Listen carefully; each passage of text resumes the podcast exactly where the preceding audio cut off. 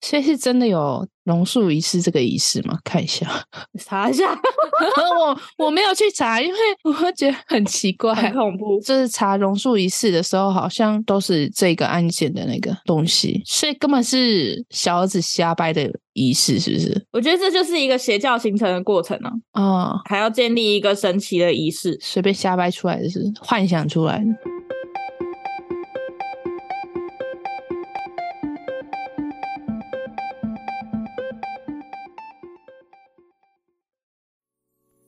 Hello，我是嘎嘎。哎呦，我是米江。宇宙妞妞报，我是这集的宇宙播报员嘎嘎。嗨，嘎嘎。嗨。我们就直接进入主题好了。对，你迫不及待要开始讲。对，我今天要讲的呢，是一个家族集体死亡事件，嗯，也被称为布拉里之死。布拉里，对，Netflix 有纪录片可以去观看，如果有兴趣的话。嗯，那开始之前呢，我还是要先来一个温馨小提醒：本集内容含有自杀、死亡、邪教等相关议题，可能会造成你的不舒服，请小心心斟酌收听。然后，另外再重申一次，珍惜生命。生命自杀不能解决问题，生命一定可以找到出路。如果有需要协助的话，可以拨生命专线一九九五，你救救我，或者是来小宇宙找嘎嘎或米江来倾诉之类的。我们两个很显眼。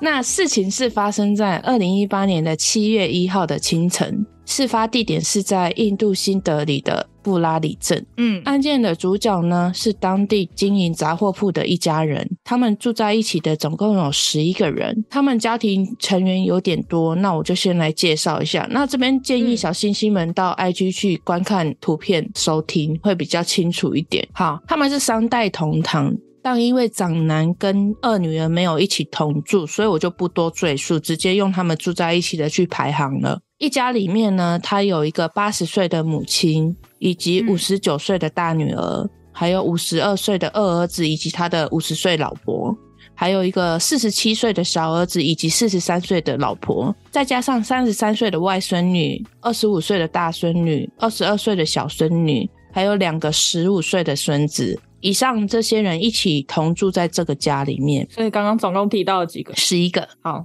嗯，是不是太多了？乱掉了？抱歉，抱歉。对，因为我想说，你还说有两个没有同住，我就想说，那是不是还要扣除那些？但是今天我讲的这个案件，就是只包含这十一个人。好，那他们生活呢，算是富裕，甚至在邻居眼中，为什么声音很卡啊？你自带那个哎，机器人波枪，我的天！那他们生活算是富裕，甚至在邻居眼中他们是模范家庭，嗯、感情也相当的紧密。这边就称这家人为拉利特一家。嗯，这天呢，他们经营的杂货铺不知道什么原因，居然没有营业。邻居们对于这件事感到非常的疑惑，因为拉利特一家可以说是全年无休，每天都是准时营业的。很多老客户想要买牛奶却买不到，因此邻居就去杂货铺喊门，甚至可以听见电话铃声一直在响着，但是一直都没有人出来应门。嗯，然后邻居也不疑有他的上楼找人，却意外的发现这整起集体死亡的惨案。邻居到楼上看到的是什么样的情形呢？他可以说是差点原地吓到往生。里面的情形呢，其中十个家族成员整整齐齐的吊在家中的天井的铁架上。等一下，所以这张图就是他们的脚算是落地了，但是是吊着的吗？对，就是他们颈部呢是系着印度传统服饰纱丽，然后所有人都蒙上了双眼，耳朵是用棉花塞住，嘴巴封上了胶带。那有的双手呢是被绑绑，用电线绑绑，全身也是被布条缠住。那剩下的有一具是母亲。她没有悬吊在铁架上，而是躺在床铺上的地板上。那他的脖子也是一样系着沙粒。那唯一的活物就是家中的宠物狗，它被绑在屋顶上，不停的在叫，因为很多不认识的人进来嘛。那这边小小的补充一下，因为我在看纪录片的时候，动保团体表示，为什么没有人在乎那一只狗？他显然也是饱受折磨，看着家人离世，嗯，还被晾在屋顶上遭受太阳的曝晒。他们表示，他们一定要只有这只狗，也就是说，他们这个家唯一的幸存者就是这只狗，叫汤米。这小小的补充，嗯，那因为拉利特一家在当地是模范家族嘛，当时客人一传十，十传百的散播死讯，吸引超级多人来围观。夸张到路面被警方控制住之后无法观看嘛，人群就转移到别人家的屋顶或者是阳台观看。好 好，多爱凑热闹。是因为这个事件真的是轰动那个时候的印度。刚讲到这就觉得蛮离奇的。对，而且你刚刚看到第一张，是不是觉得还蛮恐怖的？对，因为嘎嘎在开始播这个节目之前就准备了几张图，说要让我边看图边分享。所以小星星也记得去 IG，然后边看图边听这集节目，可能会清楚一点。对。对，但是嘎嘎刚给我看这些图的时候，我还觉得没什么啊，就没有什么恐怖的。他还跟我说很恐怖，然后他现在一讲，我就超恐怖，是不是？好，我还没讲完呢，我现在不想盯着那张图看。划过。那甚至那时候在警方还没到现场的时候呢，就有民众进到现场拍摄影片，上传到网络，厉害了，对，很强，对不对？那当时是有强制让影片下架，甚至有严厉的警告说不能播放那个影片。那不知道现在那影片还在吗？我是不敢去查啦，因为真的光看那个照片我就觉得很可怕了。那因为警方初步的调查之后，他们把。他杀的可能性排除，嗯，那大众就没办法接受，说为什么是这个结果？认为警方是在包庇谁，想要混淆视听。嗯、那时候整个印度都炸锅了，民众呢就一直质疑警方是不是想要用自我离世来草草结案这个整个案件。但是其实警方最初就是以谋杀案来登记这个案件。并以谋杀去追查整起案件，但因为在所有的证据里面没有足够证据显示这整起案件是谋杀。因为呢，警方在初步勘查之后呢，能排除他杀的可能性的原因是，现场他总共有十一具遗体嘛。那如果是他杀的话，可能需要很多个凶手才有办法控制住这这么多人的一家人。但是现场他们也没有发现打斗的迹象，家中的钱财也没有不见。有没有一种可能是，其实这十一个人有一半以上是凶手，然后另外一半是受害者？我一开始在看的时候也有这种想法。那你听我慢慢说。嗯、好，那警方在他们在事后查看周遭的监视器画面的时候，也排除外部入侵的可能性。就是都没有其他的可疑的人进到他们家，嗯、但是一切的迹象都显示说，这个很可能是谋杀，因为大儿子他的双手甚至有挣脱那个防板电线的迹象。那躺在地板上的母亲呢？她、oh. 也是被勒毙，她、嗯、身边还有一个皮带，也确实脖子是有一些不是布条的痕迹。那这很明显就不是自我离世了嘛？嗯、而且在案发的前两个礼拜，他们家中成员甚至还在庆祝订婚仪式。据他们亲友说呢，他们当时在跳舞的地点就是他们上吊离世的地点。嗯，所以他们家中的成员就是非常难过，因为完全没有迹象可以证明说他们有。想要自我离世的想法，在当天九点半的时候呢，建设科抵达现场，出动了生物组、物理组、化学组、建设科摄影组，可以说是大规模的出动各个资源。那些组员到达现场的第一反应呢，就是 Oh my God！你可以想象，就是天花板掉了十个人，年龄从十五岁到五十七岁，全都是用五颜六色的沙粒吊着，嗯，那个场景多么的惊悚！就是像刚刚讲的，他们是与地面的距离是非常近的，基本上他们有些比较高的人，你只要站直身体，他们就可以没事。对啊，对啊，因为我看到他们有一些人的脚是完全平站在地面的，他只要踮个脚就没事了。这个地方可怕，就是可怕在。警察在后续搜查之后呢，他们发现家中角落有一个地方是看起来曾经有在做某种仪式活动的痕迹。就是有点类似香炉的容器，里面像是烧过什么样的东西的灰烬。嗯，他们在调监视器画面的时候，又有一个新的发现，在六月二十八日的监视器画面中，四十三岁的儿媳以及十五岁的孙子，他们外出购买了上吊用的那个凳子。你有看到那个凳子吗？凳子，嗯，凳子旁边的凳子，看到了。哎呦，又让我翻回那张图，真的是。然后在六月三十日这天晚上九点四十分呢，也是四十三岁的儿媳以及二十五岁的孙女外出，又再去买了凳子。不够。对，好，也在当天十点二十九分呢，十五岁的孙子拿着捆绑双手用的电线回家。那等于说，案发前几天，就是你看二十八号到三十号这一天，基本上就只有他们家自己活动的痕迹。没有外人来。嗯、警方他们就在他们家的神龛旁边发现了一个笔记本，媒体就把这个笔记本称为“死亡笔记本”。日本的那一本吗？不是。那他们最后总共发现了十一本死亡笔记本。十一本最早记录的日期呢，是在二零零七年开始，最后一篇是这个案件发生的前一个晚上，最后一篇日记。嗯，这个日记整整持续记录了十一年。嗯，而且这个日记可以说是记录了整起诡异案件的过程。而这个时候，有一个特派员发现，在拉利特一家的房子外面有一个墙面，嗯，有十一个圆点凸出来的一个物体。离近一点之后，才发现。那是个水管，但那个水管呢，他们没有任何的连接，就这样从有高度的水泥墙这样凸出来。你可以看到那张图，就很奇怪，对不对？特派员就很纳闷呢，有谁会这么装水管？有谁家会这样装水管？很像虫虫要爬出来。他们还发现哦，这个水管它有七个孔是朝下的，对，那有四个孔是平行的，嗯，然后他们就连接到，而死者呢有七名女性。四名男性哦，而且呢，水管的分布位置跟他们。上吊的分布位置一模一样，对，就是你转个弯，哪一个是躺着的那个八十岁奶奶？我也觉得很纳闷，可能比较远的那一个吧，平、那个。我也觉得最高的那一个是吧？就有新闻认为说，这些水管是为了让灵魂逃出吗？各种无限上纲，只要跟十一有关的，就会拿出来报道。比如说，铁架有十一根铁啊，哪里有十一个窗户啊，哪里有十一个通风口啊？那时候就是整个无限上纲，真的是。像疯了，那结果呢？水管安装师傅就出来说话了。他说：“水管没有任何意义，嗯，那是采光以及通风用的。”你屁蛋呐！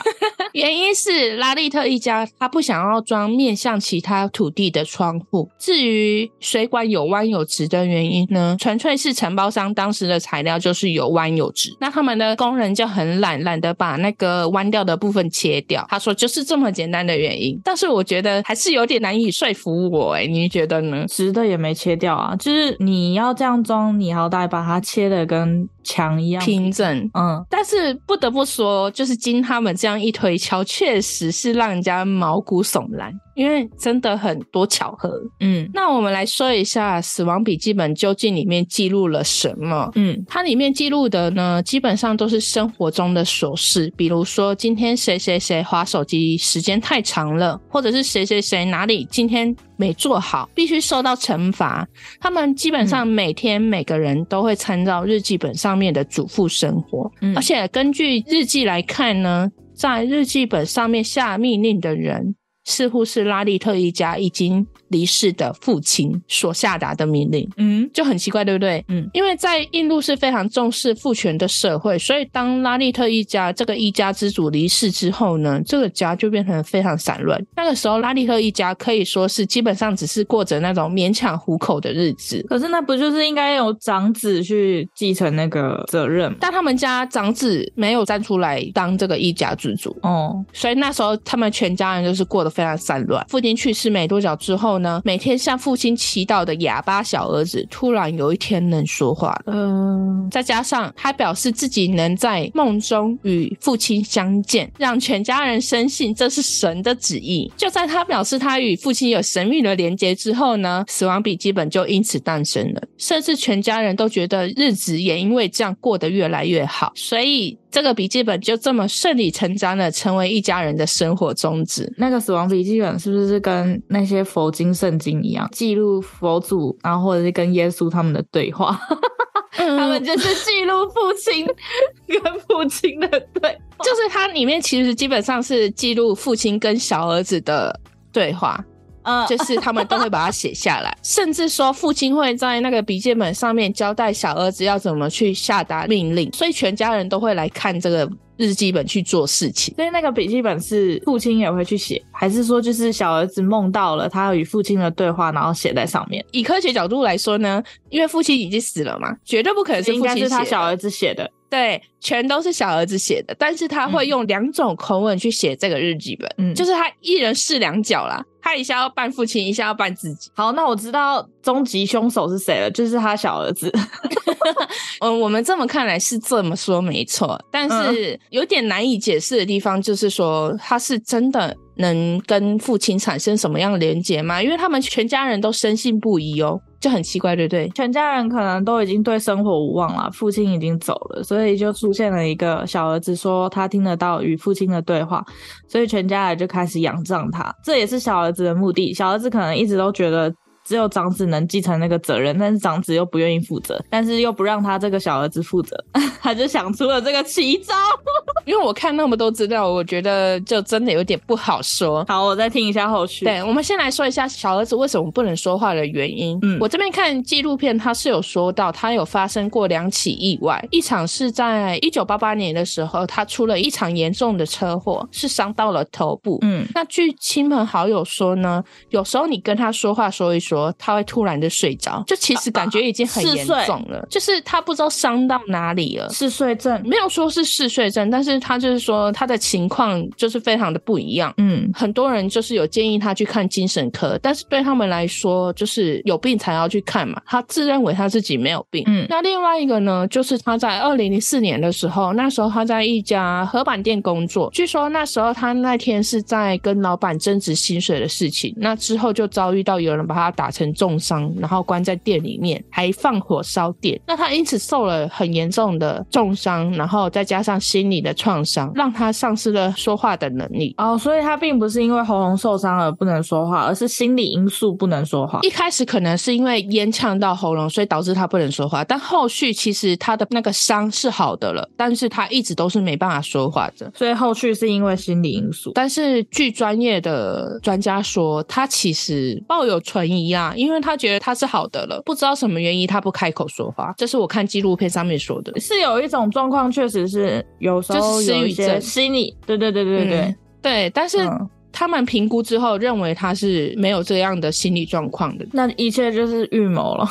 不知道，很难说，一直都装作不说话，就为了展现这个神迹。没有啊，那时候二零一四年他父亲还没有离世，他的父亲是二零零六年吧。哦，而且那时候就是为了治他的失语症，他们也是跑了大大小小的医院，甚至有找巫师或者是江湖术士来帮他诊断，那都是没有好的。所以当这个一直不能说话的小儿子在父亲离开没多久，却突然说话了。所以这对 当时拉利特一家无疑是个真的是一个神迹，嗯、而且还处处透露着他会说话是因为父亲显灵，嗯、所以又让他们更深信不疑了。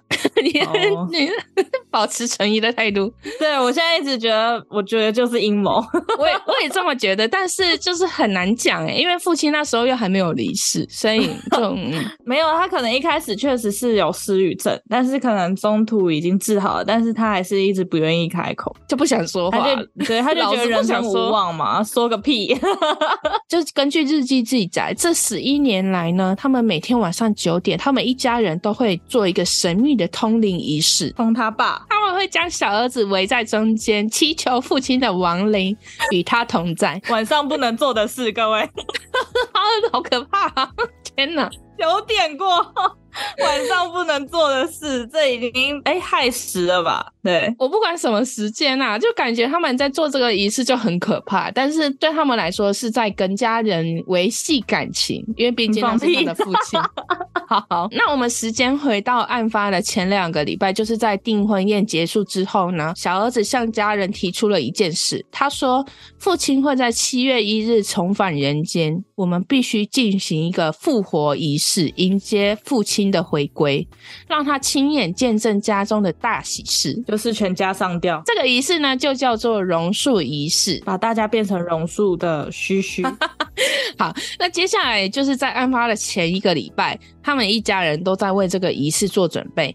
这个仪式呢，必须为期七天。根据日记中所写的，前面六天他们都是处在预演的状态，就是包含绑住四肢啊、蒙眼啊、绳子套脖子啊。监视器也证实了这一点，凳子跟那个电线也是最后一天才被带来的。嗯，刚刚你说了嘛，这个仪式呢，死状必须效仿树枝垂下来的样子，就是图一嘛。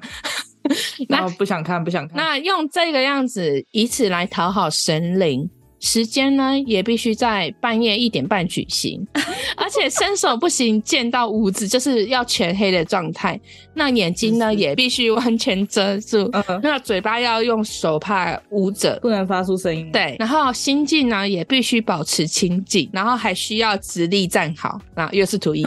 那想象全身被树枝包覆，这也可以解释说为什么会把电线缠整身，还有布条，他挣扎，因为他们要想象全身被树枝包覆。嗯，还要用团结以及决心进行这个仪式。肯定有人不团结，我不知道哪里不团结，可能是他的母亲吧。还有那个挣扎的那个。那七天后呢？他们就会像榕树扎根在地板上的树枝一样重获新生。那他们原本预计最后一天实施最终计划的时候，父亲的灵魂会显现来帮助他们，让他们重获新生。我这边要补充一下，为什么母亲没有一起垂吊在天花板上？因为母亲年老又过胖。再加上长期因病卧床，所以他没有体力站在凳子上，因此他选择在那个衣橱的门板上上吊。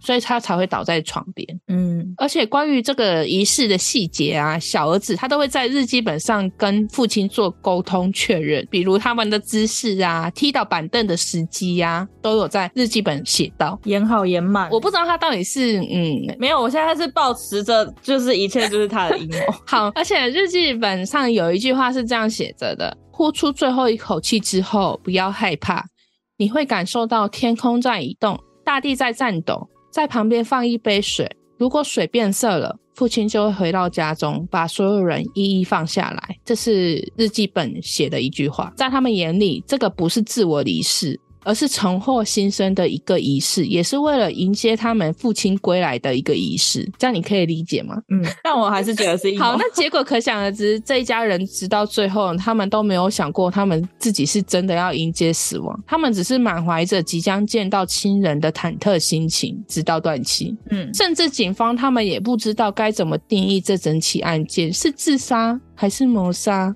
那他们最后，他们趋向于意外身亡。嗯，那显然大众以及他们的亲属都不相信会是这样的结果，但是就也只能接受了。而且我觉得证据其实。就是都在那个日记本里面，很清楚、很明了。有没有一种引导自杀的罪？可他也死啦、啊。如果真的是他引导的话，他也死了、啊。嗯，对啊，很像蓝鲸游戏。我没玩过那种。哦，我下一次讲。好，突然找到可以讲的东西。后来有人猜测，小儿子是跟魔鬼做了交易，为了换来家族的复兴和一时的幸福，但是代价却是全家人的陷阱。这是有一个猜测。哦、也有人说，就像我们刚刚讲了，小儿子是想要。掌控所有家人。日记中他有提到一点，就是说家族的秘密不能跟外人说，不然会遭受到惩罚。哦、所以当子女要出嫁的时候呢，他觉得这样家人会脱离他的掌控。万一他把家族的秘密说出去了怎么办？嗯、所以他才会下了这些命令。嗯、甚至日记内容基本上都跟他有关哦。就是比如说，你们这样做会让小儿子很焦虑。如果你们不听小儿子的话，后果会不堪设想。如果你们想要事情顺利，一定要听小儿子的指示。巴拉巴拉巴拉的，看吧。很多阴谋论就说是小儿子想要掌控全家，才会在这个时候不装哑巴了。嗯，我是这一派的。他们的小孙子呢，还跟邻居的孩子说，他的叔叔被爷爷附身了，而且呢，邻居都表示他们一家人都很听小儿子的话，节日活动呢也都是他来主持，甚至说这十一年以来都没有。家人试图反抗他哦，都非常听他的话。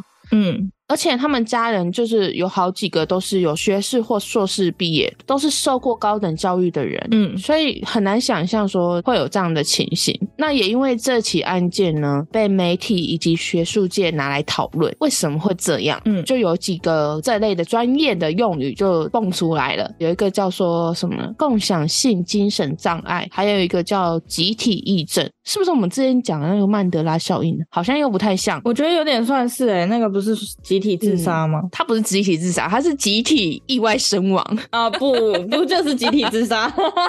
他们不觉得会死哦。这两个词的意思大概就是在指说，当家族中有一个人出现妄想的时候，由于血缘相连。生活环境类似，这种妄想的暗示性会更加的强烈，就会像传染病一样影响到所有的家族成员。尤其是遇到某种突发事件或者是重大挫折的时候，手足无措的家人会紧紧的团结在某一个成员的幻想或者是臆想当中。嗯，纪录片里面就有个心理学家说到，信仰跟幻觉只有一线之隔。我觉得非常对，所以就想分享给大家。嗯，没错。前面有讲到那个小儿子，他头部有很严重的受伤，嗯、所以那个时候，就有专家是说，他搞不好那个时候就其实已经有很严重的幻想了，因为他周遭的朋友也有说，发生意外之后，他的性情整个大变，所以说有病 要赶快去医。很难讲，因为他就是觉得他自己没有病，而且他之前都不开口啊，家人也不知道他的脑子有没有病，因为他从来不表达。哦，也是哈，他一表达。就就已经最严重的发病没有，可是其实他开口说话到事发是还有十一年的时间呢。他已经成功的洗脑全家人。这段时间他就是在家里就是非常高尚大的存在，然后就是一直洗脑全家人嘛，是这样。嗯，对，尤其是在父亲过世没多久啊，所以那个时候还是全家人沉浸在对最脆弱的时候。所以，当有一个主事者出来的时候，嗯、对对对，而且又是对他们来说是一个神机的存在，所以他们会无条件的相信他。哦、啊，嗯，能理解。但是不能认同，也不一定啊。就是如果我们是他们处在那种环境跟心理状态下，说不定我们也会干一样。也是因为毕竟他们从小到大的，因为就像我们前面说的，印度他们是一个很重视父权的社会，嗯，而且我们又是女生，在那个情况下，搞不好真的也会像他们一样，真的他们都是高知识分子，哎，真的很难想象。我这边是想要问一下米浆或者是小星星们，有没有自己所相信的信仰？你应该没有，无神论呢？嗯，我不是我不是无神论，而是我认呃对，反正我任何宗教都还好，没有到特别的香。我觉得你还蛮特别的，你不是小时候是拿香的，可是长大却你现在要我去教会跟人家一起敬拜，然后或者是要我去庙里面跟人家一起。拿香拜拜，我也都还是可以。哦，对啊，我也是可以。你甚至要我去跟人家一起打坐，然后你你要我去干嘛干嘛，去哪个宗教干嘛干嘛，我都我都可以跟你去啊。但是因为之前我们就讲过嘛，我是那种眼见为实、耳听为实的人，所以除非你真的让我看到。真正出现在我眼前的神机，不然，而且是我能相信有证据的那种神机，不然我是不会相信他。那你这样，换句话说，你是不是真的就是一个无神论、无神论者？嗯，有一点，对，因为我我没有看过他，就是不相信。我自己不算是无神论，但是我没有特别的有什么信仰，因为我家里是有拜拜的嘛。嗯、但是像你刚刚说的，如果要陪朋友去做礼拜那些，我也都可以接受，也没有什么忌讳。是不是我们现在的人都是这样？嗯、我觉得没有哎、欸，因为也还是有那些对宗教非常虔诚的人啊。哦、我们这一辈也还是有、哦。好，那就可能我们臭味相投吧。哎、欸，如果你今天就是很虔诚的跑教会的那个基督教徒，说不定我们两个就不会混在一起。为什么？你会怕我把你拉去教堂一起做礼拜吗？还是什么？对，就有可能兴趣活动会不一样啊。哦、而且我觉得，如果今天你是一个宗教非常虔诚的人，也不一定会愿意讲这些内容。对，我这边做一个结论好了，嗯，每个人都可以相信并且追寻自己心中的信仰，但不要盲从无知的跟随，脑子要在线哦。嗯，对，因为人财两失的案例不是没有。很多，超级多的。嗯，那当然，如果你想要信奉小宇宙教也是可以，我们顶多帮你散个小财而已，不会让你人财两失。想散个小财，怎么了吗？现在是怎样？要跟我们讲心事，先赞助我们一波，香油钱。那个什么教会的是叫什么？你给钱那个叫什么？教会的应该就不叫香油钱，欸、那叫什么？奉献金哦。我记得我好像曾经就是要给他一点钱，然后他就给你糖果或者是米啊什么的，是吗？哦，没有哎、欸，我怎么记得我好像有拿到糖果啊？我不知道其他的宗教是不是这样，但基督教他们教会里面会有那个叫十一奉献。你知道十一奉献？你乍听这个词，你觉得是什么意思？就是你要奉侍你的主啊，你要让他呃持续的运作的话，你就必须要有一点奉献。不管是奉献钱，那十一就是不管奉献钱，或者是你只要有吃的，或者是像你没钱你就奉献吃的。但是你知道那个十跟那个一不是你所想的是食物跟衣服的，所以是什么字？就是数字的十跟一，所以是什么意思？是表示你的收入的十分之一要拿出来贡献给十分之一主。那也不会很多呢。就比如说你一个月三万块的薪水，你就要拿三千块出来 供奉给主。嗯，我这样说会不好。之前有一个同事，他是紫衣神教嘛，紫衣教，你有听过吗？哦 哦，那个是不是那个那个歪？嗯，不好说。但是呢，嗯，好，我另外一个同事就很好笑，他就说：“哎、欸，你看他们的师傅开那种灵车啊、豪车啊，结果你看他在干嘛？”嗯、我那个同事他每天呢，他必须回家，呃，因为那时候疫情的关系，他就是没有聚集的嘛，他就是在家里线上的静坐。我说：“嗯、哦。”然后我就问他说：“那你静坐有得到一些什么吗？”他说：“我觉得静坐帮我很多，也收获良多。”但是我问他说。那帮 帮助到你什么？然后他也说不出一个所以然。但是我觉得可能是求一个心灵的宁静跟安心吧。嗯，我觉得是这样。嗯，我觉得任何宗教信仰都是啊，就是在你人生最低迷的时候，可能给你一个绳子让你抓住。嗯，对。一线生机的那种感觉。我那个同事他好像也都是很虔诚的，就是好像每个月都会给那个奉事金，好像就一两千还是什么吧，我也不晓得。但是他就是非常虔诚，我就觉得好神奇哦。另外同事不是很不客气就说：“欸、你们的这是邪教啊什么的。”我虽然也不认同，但是我尊重他。我就说他他这样讲不会生气吗？因为我们那时候大家一起在聊天，然后他就说，当初一开始的时候刚入教的时候会很生气。会觉得说，你们凭什么这样讲我心中的宗教？所以他那时候都会跟人家吵。嗯、然后后来他渐渐明白，就是信者恒信，每个人都有自己心中所相信的东西。我就说哦，对了，你这样讲没有错。嗯，我就说，因为他们可能也是担心你被骗什么的，因为毕竟你们的教主很有钱，但是你们还是每个月都要服侍他，但是你自己却好像没有到很好。我就说，可能大家是关心。然后他就说：“对呀。”然后我们就结束了这个话题，就有点尴尬，不宜继续聊下去。嗯，对，我怕我可能会戳到他的哪个点，到时候生气什么的，我就好吧，没关系，就是你相信我，我们就尊重你。嗯，虽然我自己是没有特别相信什么的信仰，但是我觉得自己还是要保持自己心中的底线，不要盲目的跟从。我这个案件完，你要相信命运的路，还是得自己走出来。宗教可能会让你有一种。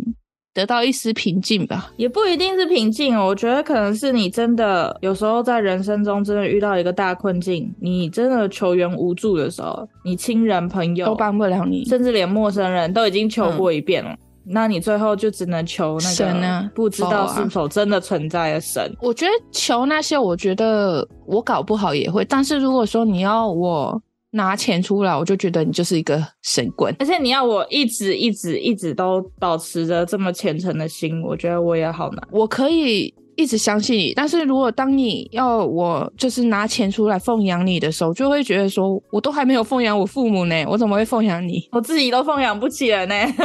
对啊，我自己都奉养不起我自己了呢，我怎么可能奉养你？我还以为你会给我钱用，我才信你。对啊，你不是应该要为我带来钱财吗？财神爷啦，我们只信财神爷。哦，好，那就是这整起案件就这样结束了。咒好像也是改编自真实案件，咒不是杜撰的吗？我看到一个新闻，他写说这部其实也是有一篇。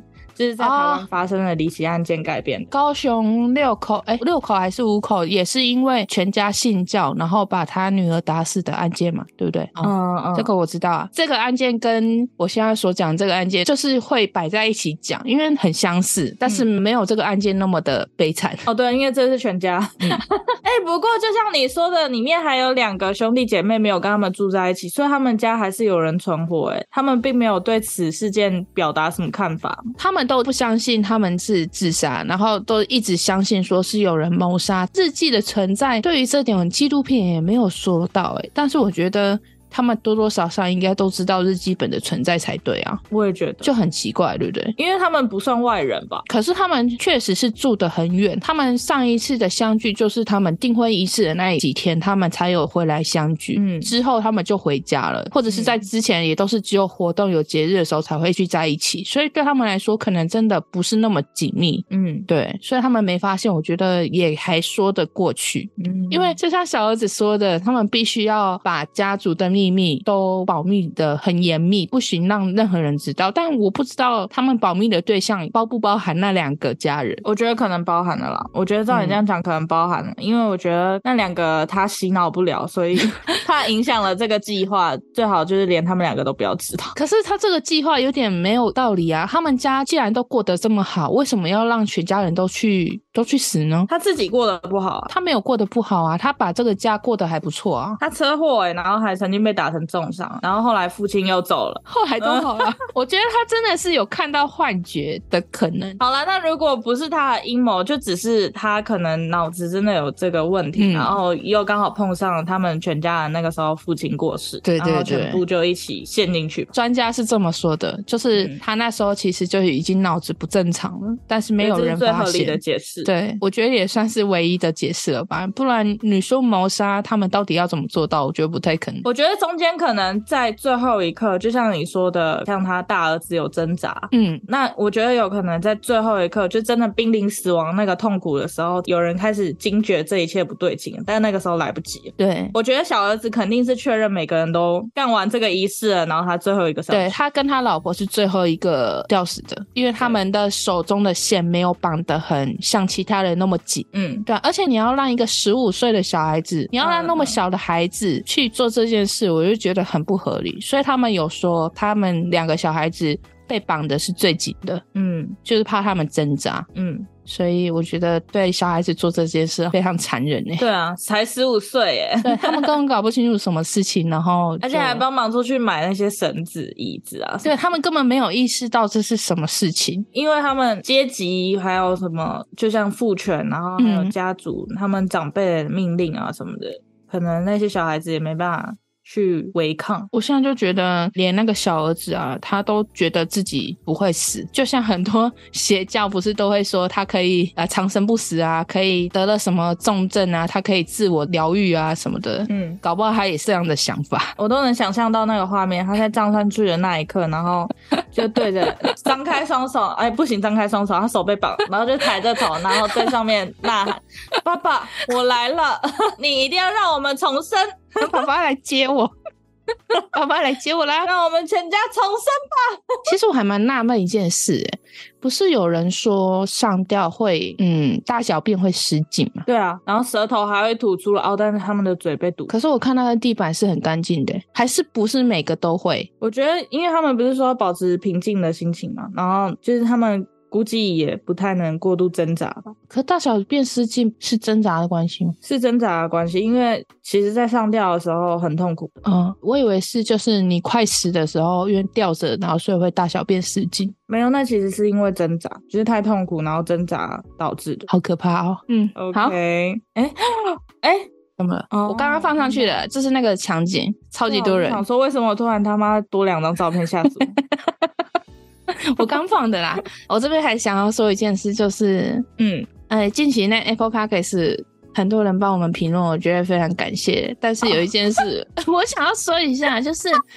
嗯，我真的超级感谢你们奉献，不管是一颗星、两颗星、三颗星，你们愿意帮我们评分，我觉得都是一件好事。但是，没错没错，我们比较想要知道的是，我们两颗星的原因是什么原因，这样我们才能去做更正。如果可以留个言的话，会更好。嗯，你帮我们评两颗星，但是我们不知道我们哪里做的不好，只得到你的两颗星。虽然你比其他人那个一颗星都不给的好了一点，但是我希望我们能有一个。改变的方向，我跟嘎嘎都觉得说，其实有时候比起那些夸奖，我们更希望有人告诉我们可以改正哪里，因为我们两个其实也一直都还在很迷茫的状态里面。对，就是我们两个，嗯、呃，完全都是自己摸索，然后像找主题啊，就是像有些小星星就说，哇，我们两个什么都可以聊，确实啊，你跟你朋友什么东西不能聊？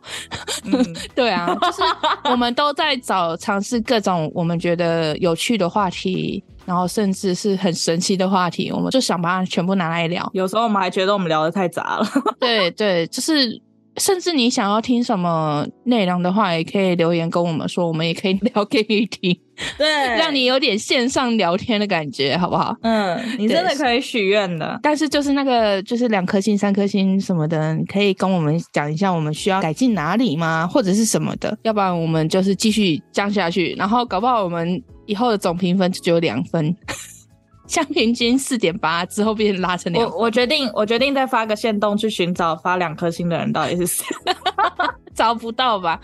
我跟你说，我们现在就要大肆宣传，以后两颗星、三颗星，甚至一颗星，就是最好就是凭这些星星的时候呢，就同时给我们意见。我们已经话放到这里了。自此之后，如果再有人给我们一二三颗星还没有给意见的话，我们就当做他只是纯粹的酸民。我现在就只有觉得他们就是纯粹路过，然后哎随手点了几颗星，然后就闪了。那我也没话可讲。对我们两个来说，我觉得哈，我们哪里做的不好？我们哪里惊讶你的两颗星？我们真的是惊讶。我们那个时候看到两颗星，哭笑不得，都惊呆。哎，没有啦，其实一直以来我都知道，我们可能。嗯、呃，做的不是那么专业，也做的不是那么好，因为我们纯粹就是素人聊天，我们就是就是两个两个疯子在聊天而已。就是像我们讲案件，我们也没办法讲那么专业；像我们讲那种专业术语，我们也没办法了解的那么透彻，甚至没办法给你们任何意见。但是你们就是可以来听我们拉迪赛，就这样而已。嗯、没有，我惊呆的不是我们只有两颗星，我惊呆的是居然还有人会留两颗星。他会有意见，我觉得很好，但是你可以把你的意见说出来。有点文字，我们没办法光看到两颗星就知道你想说什么。